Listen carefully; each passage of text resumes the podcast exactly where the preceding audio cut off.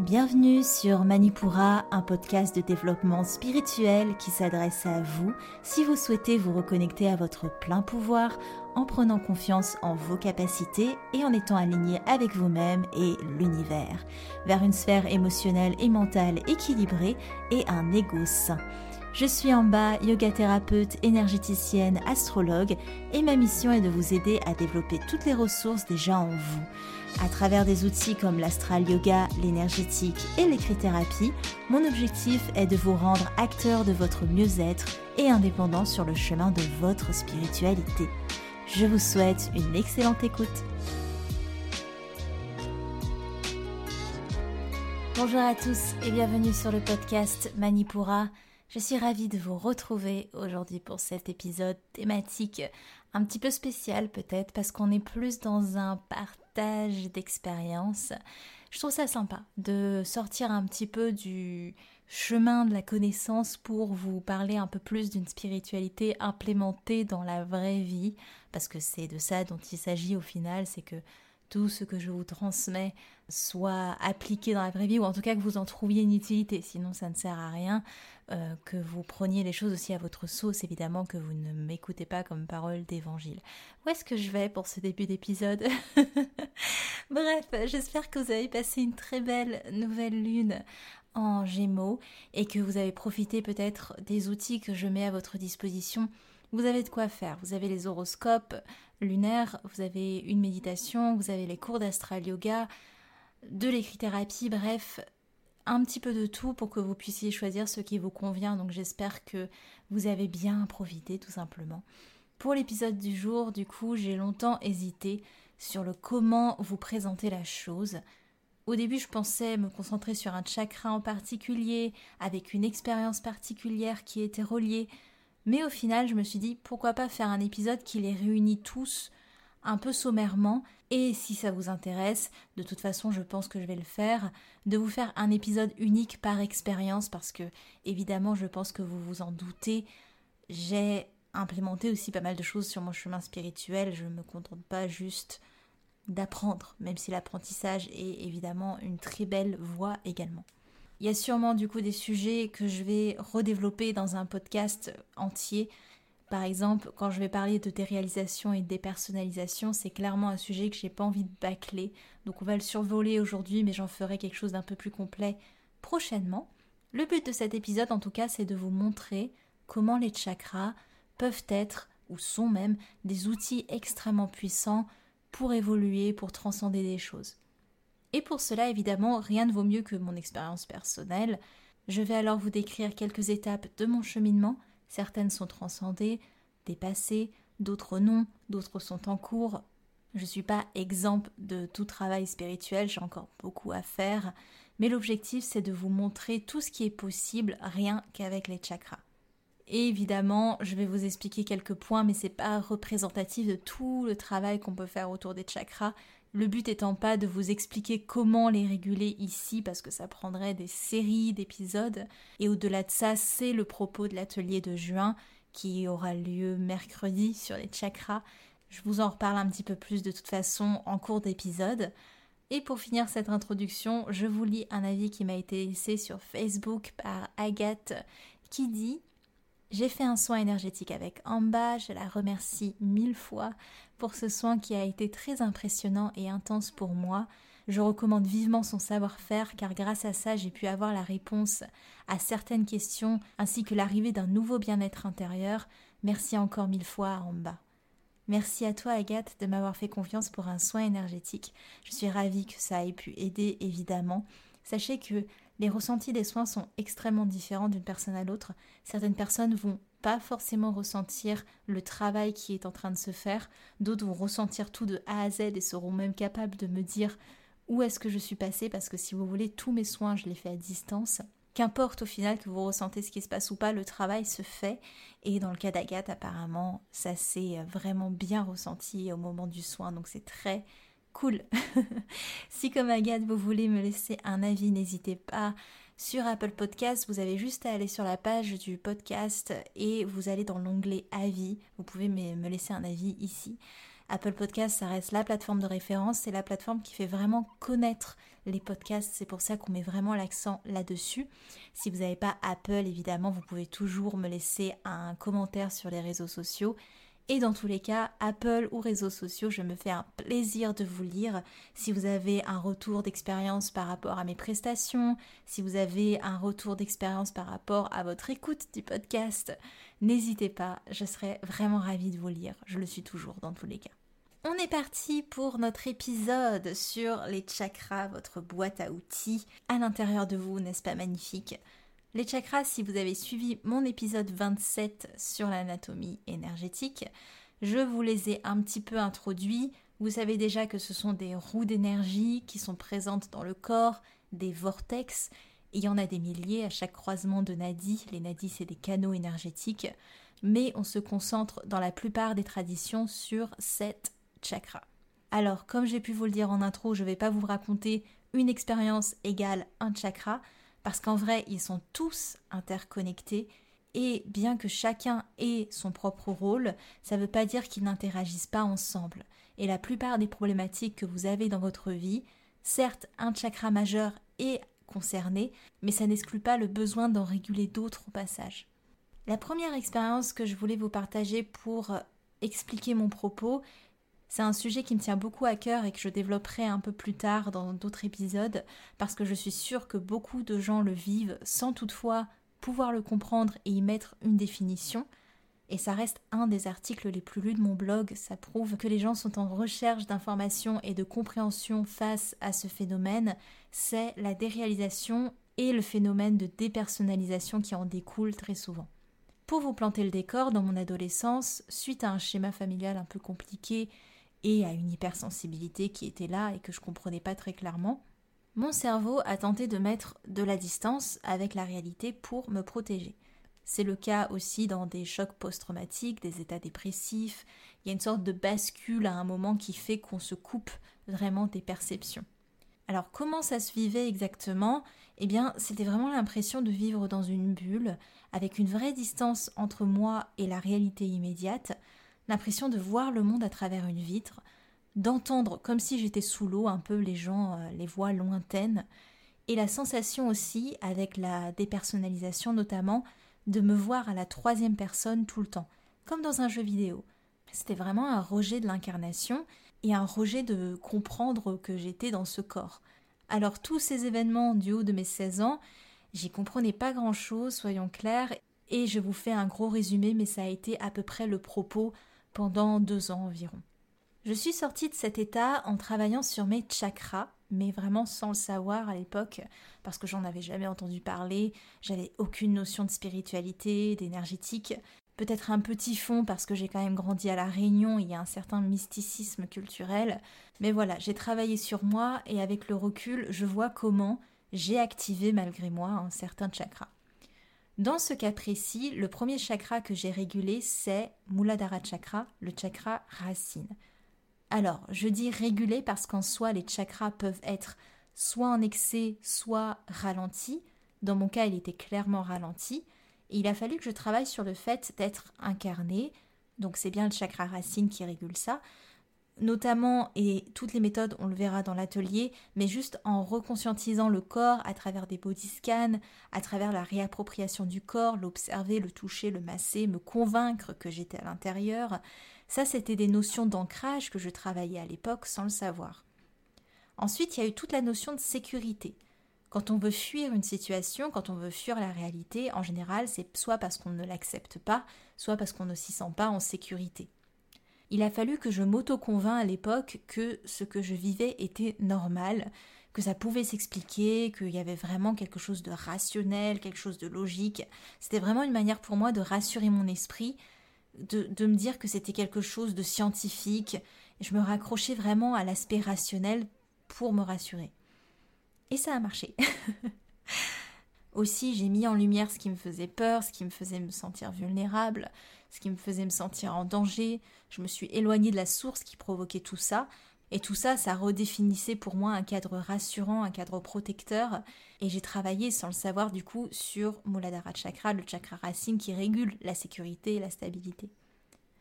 Un autre chakra qui m'a permis de sortir de cet état de déréalisation et de dépersonnalisation, c'est Anahata, le chakra du cœur. En tissant des liens avec les autres, avec ce qu'ils vivaient aussi, ça m'a peut-être pas permis de sortir complètement de ma bulle, mais ça a permis de la désépaissir au moins. De me sentir moins seule face au phénomène et à me sentir plus inclus dans la réalité.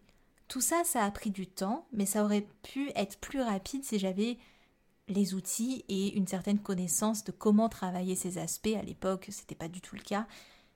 J'ai vraiment tout fait au ressenti à ce moment-là. C'est très bien et franchement, je l'encourage. Mais j'ai surtout marché à tâtons pendant deux ans, à l'aveugle, sans avoir une carte à laquelle me référer. Voilà, ça aurait clairement aidé d'avoir un petit process, d'avoir quelques outils en main quand même pour, euh, pour m'aiguiller.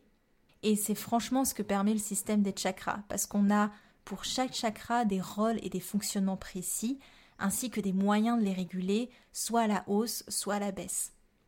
On fait un petit saut au niveau euh, temporel. Quelques années plus tard, en grandissant, j'ai pris connaissance des chakras, et c'est d'ailleurs la première approche que j'ai eue en termes de spiritualité. Et c'est pour ça d'ailleurs que je peux vous en parler maintenant avec pas mal de recul.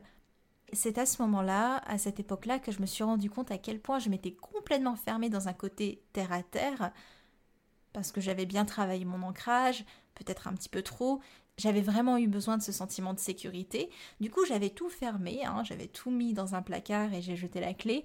J'avais complètement fermé mon intuition, fermé mes ressentis qui me faisaient peur à l'époque parce que je les comprenais pas.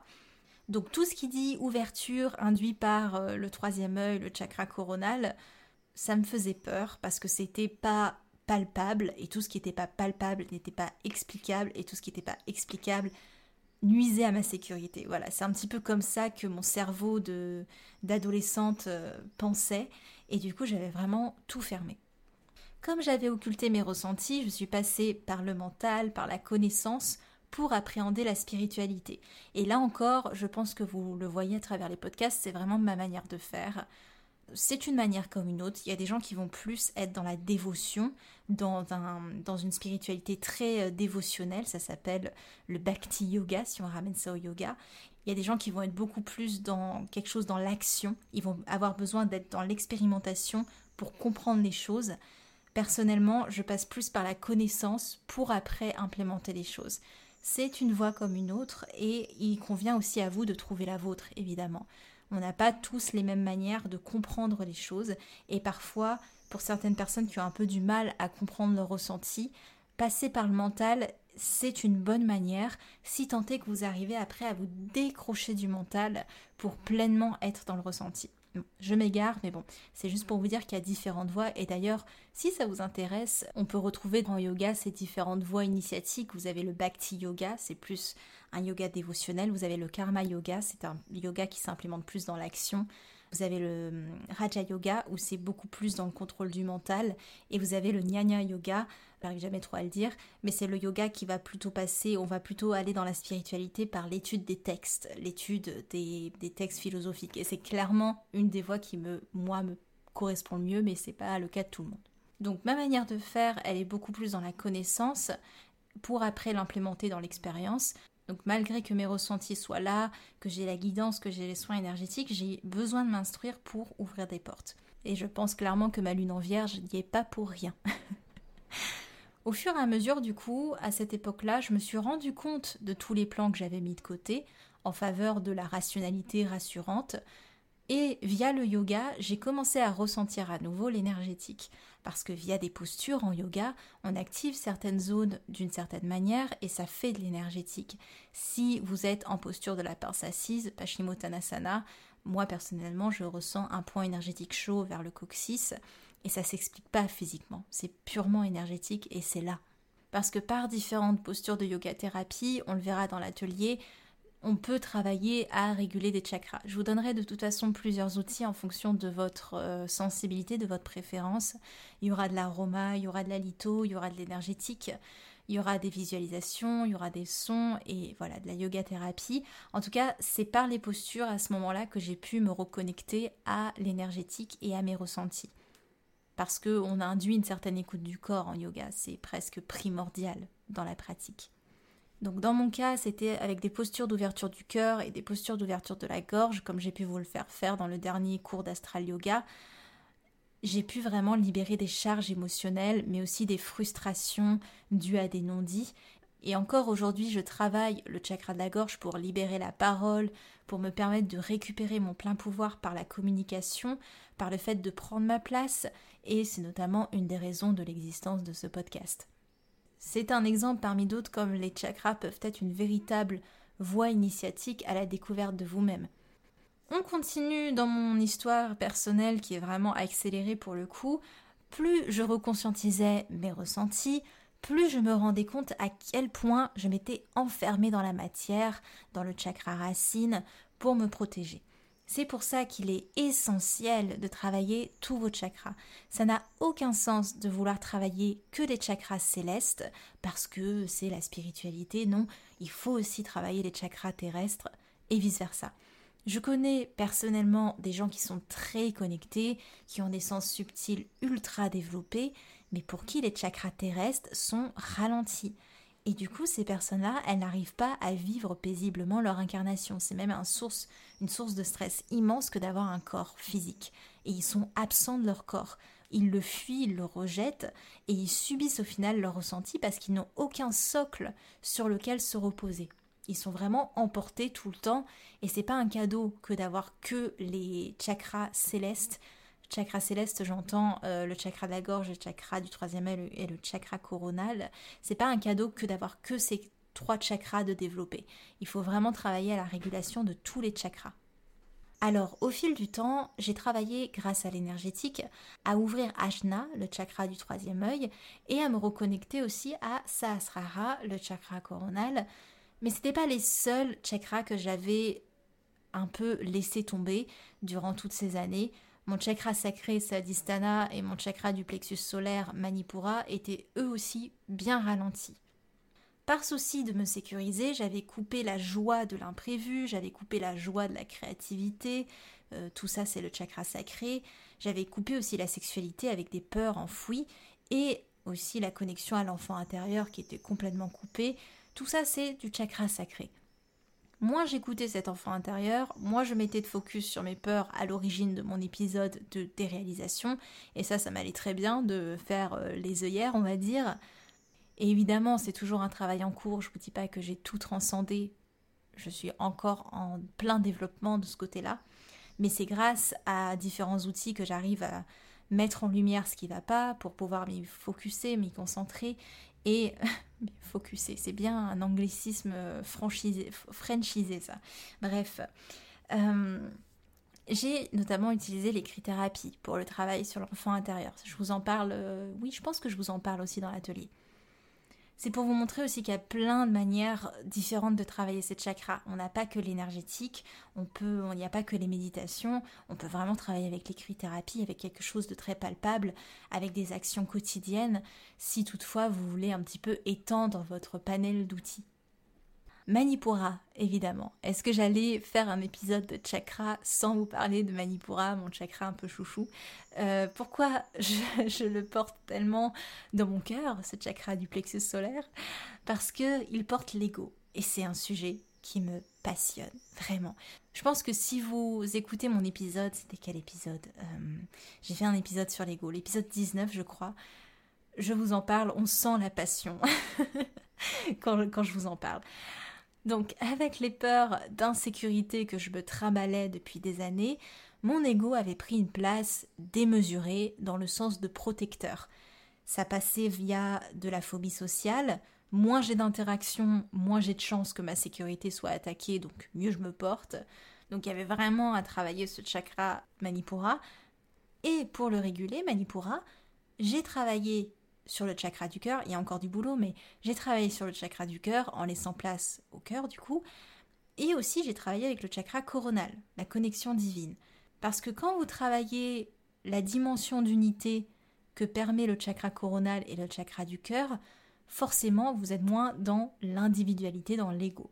C'est vraiment une quête de toute une vie et on ne s'affranchit pas de l'ego en deux minutes. Et d'ailleurs, on ne s'affranchit pas de l'ego du tout. Je vous invite à aller écouter mon épisode 19 où je vous fais une belle introduction à l'ego on régule l'ego. Il est utile, faut pas chercher à le supprimer. Mais pourquoi je vous raconte ça? C'est pour vous dire qu'on peut clairement travailler un chakra grâce à d'autres chakras. c'est magique, ils peuvent être des outils pour eux-mêmes. Je vous ai dit, c'est un épisode un peu spécial parce qu'il n'y a pas forcément de trame précise, bien que si, il y en a une, mais bon, ça c'est mon petit secret.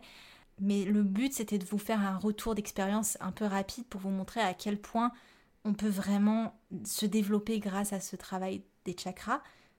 Et comme outil pour cet épisode, évidemment, je vous conseille de nous rejoindre pour l'atelier de ce mercredi. L'atelier s'intitule Les chakras de A à Z. Ça aura lieu en live sur Zoom, mais il y a toujours un replay pour les inscrits, si toutefois vous ne pouvez pas venir en live. Et je fournis aussi un support écrit pour vous aider à implémenter tout ce qu'on verra. Il y a toujours un support écrit pour les ateliers. Pour vous donner un avant-goût du programme, on verra évidemment les rôles et les fonctions des chakras, leur lien avec les planètes, leur lien avec le corps physique, les organes, les glandes, et comment repérer leur déséquilibre, évidemment, en se faisant un autoscan ou par les signes que vous pouvez repérer dans votre quotidien. Mais surtout, on verra comment les harmoniser. Je ne vais pas vous laisser avec un autodiagnostic tout seul comme ça. On va vraiment travailler à comment vous pouvez les harmoniser à travers différents outils, par le son, par les pierres, dans le quotidien ce que vous pouvez faire, par des postures de yoga thérapie, par les huiles essentielles, par l'écrit-thérapie, bref. Je conçois toujours mes ateliers comme des masterclass, j'y mets tout ce que je peux. Et d'ailleurs, je ne sais pas du tout si j'arriverai à tenir le créneau de deux heures que je me fixe parce que là, j'ai prévu trop de choses. Et j'ai vraiment envie de vous faire pratiquer aussi, c'est ça le truc. J'ai pas envie juste de vous envoyer des connaissances à la figure. J'ai envie de prendre le temps que vous ressentiez les choses. Il y a toujours un peu d'énergétique dans mes ateliers parce que c'est aussi ce que je fais. Et on prend le temps de ressentir ce qui est expliqué dans l'atelier. Pour vous inscrire à l'atelier, évidemment, vous pouvez suivre directement le lien qui se situe dans les notes de l'épisode. Vous êtes les bienvenus. Et si toutefois vous voulez travailler votre chakra ou en tout cas voir s'ils sont plus ou moins régulés chez vous, vous pouvez tout à fait réécouter la série d'épisodes que j'ai sur les corps subtils sur le podcast. Et en fonction du descriptif que je fais de chacun des corps subtils, vous allez voir, soit vous incarnez énormément ce corps subtil, ou soit au contraire vous vous sentez complètement déconnecté, déséquilibré via ce corps. Et du coup vous avez un indice de quel chakra est déséquilibré ou non. Je m'explique, pour vous aider, je vous fais rapidement la concordance corps-chakra. Si vous voulez faire un point sur votre chakra racine, il faudra voir le corps physique. Pour le chakra sacré, c'est le corps éthérique, corps énergétique. Si vous voulez voir le chakra du plexus solaire, c'est le corps émotionnel qu'il faudra aller regarder, corps émotionnel, corps astral. Le chakra du cœur, ce sera le corps mental. Le chakra de la gorge, ce sera le corps causal. Le chakra du troisième œil, ce sera le corps spirituel bouddhique. Et le chakra coronal, ce sera le corps divin ou atmique. Je vous ai donné toutes les dénominations, comme ça vous n'êtes pas perdus. Évidemment, ça demande un petit travail de fond, mais il faut bien ça, je pense, pour prendre le temps de les comprendre, de les appréhender et c'est pour ça que je suis très contente d'avoir fait cette série sur les corps subtils avant même de faire d'autres épisodes sur le podcast parce que, comme je vous l'avais dit à ce moment-là, c'était pour moi une base nécessaire à poser avant de commencer tout le cheminement que je voulais faire avec vous à travers ce podcast. Mais évidemment, si vous voulez que je vous mâche le travail, parce que c'est aussi mon boulot, que ce soit du point de vue énergétique, du point de vue ressenti, du point de vue écrit-thérapie, astral yoga, je vous invite vraiment à venir nous rejoindre à l'atelier. Voilà, tout est dit. J'espère que cet épisode un peu particulier vous a plu. J'espère que vous avez aimé mon rapide retour d'expérience parce que je ne suis pas allée vraiment dans le fond des choses, mais bon, c'était pour vous illustrer un petit peu tout ça. Je vous donne rendez-vous en tout cas pour le prochain épisode de podcast. C'était en bas de Manipura. À lundi prochain. Merci. Manipura, c'est déjà terminé pour aujourd'hui. Je vous remercie de votre écoute et si cela vous a plu, n'hésitez pas à partager et à me laisser un commentaire sur Apple Podcast ou sur mes réseaux sociaux. En attendant, vous pouvez télécharger gratuitement toutes mes ressources en cliquant dans le lien de la description de l'épisode pour apprendre la corrélation entre le cycle lunaire et le cycle féminin, débuter la méditation, l'astral yoga ou votre propre journal de gratitude Quant à moi, je vous dis à la prochaine et surtout prenez bien soin de vous.